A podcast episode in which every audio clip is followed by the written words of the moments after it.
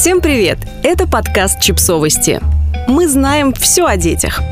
Как родитель может помочь подростку принять и полюбить свое тело – Принятие своего тела – это базовая настройка, с которой рождаются почти все люди. Посмотрите на маленьких детей. Они находятся в абсолютной гармонии со своим телом и не беспокоятся о том, достаточно ли подтянутый у них живот или густые волосы. Такое отношение к телу сохраняется до момента, пока на детей не начинают влиять факторы извне. Неудачные комментарии родителей или учителей в школе, культ конвенциональной красоты в интернете или рекламе, это влияние настолько активное и мощное, что в итоге в подростковом и во взрослом возрасте с проблемой принятия своей внешности сталкиваются почти все. Как помочь своему ребенку сформировать здоровое отношение к своему телу? Секс-терапевтка Таня Дмитриева ответила на эти вопросы для издания «НЭН».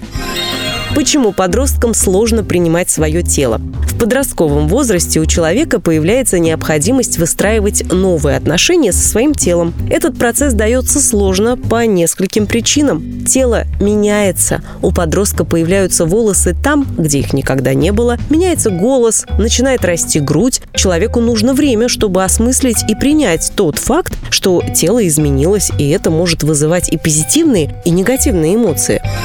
Перемены в теле могут не соответствовать конвенциональным представлениям о красоте. На лице могут появиться прыщи или, например, тело может развиваться не очень пропорционально. С возрастом это изменится, но в моменте юноши и девушки могут очень чувствительно относиться к происходящему с телом. Подросток сталкивается с социальным давлением, ведь он только формирует те внутренние опоры, которые появляются во взрослом возрасте и помогают справляться с давлением социума. Как родитель может помочь подростку полюбить свое тело? Во-первых, принять и полюбить собственное тело. Без любви к своему телу вы не научите ей своего ребенка. Если мама будет сидеть на диетах, постоянно разглядывать себя в зеркало и взвешивается несколько раз в день, то ребенок унаследует ваше отношение к телу. Будет зациклен на постоянном его улучшении. В подростковом возрасте это может привести к формированию расстройства пищевого поведения, которое может сильно испортить ему жизнь принять тело своего ребенка.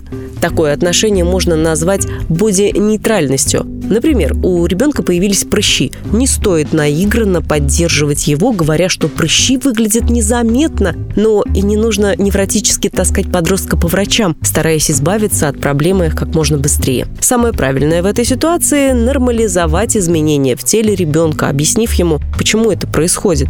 Еще вы можете рассказать ребенку, как сами пережили этот непростой период с прыщами и успокоить его, что со временем это пройдет. Важно самому принимать изменения в теле ребенка не на словах, а по-настоящему. Дети считывают чувства, а не слова. Если вы сказали ребенку, что в твоем возрасте прыщи это нормально, но при этом судорожно читаете все статьи на тему, как избавиться от прыщей, то подросток это почувствует. Родитель должен говорить «это нормально», при этом чувствовать, что это действительно нормально и вести себя соответствующе. Не комментируйте чужие тела. Не делайте это ни в позитивном, ни в негативном ключе. Просто возьмите за правило никогда не обсуждать при ребенке чужую внешность. Также не сравнивайте подростка с другими. Предложите подростку поработать с психологом. Повсеместная диджитализация, обилие контента и нефильтрованной информации может сильно влиять на ребенка, особенно в период, когда он чувствует себя уязвимым. Запретить подростку пользоваться интернетом мы не можем, но предложить помощь психолога в силах. Нельзя причинять добро.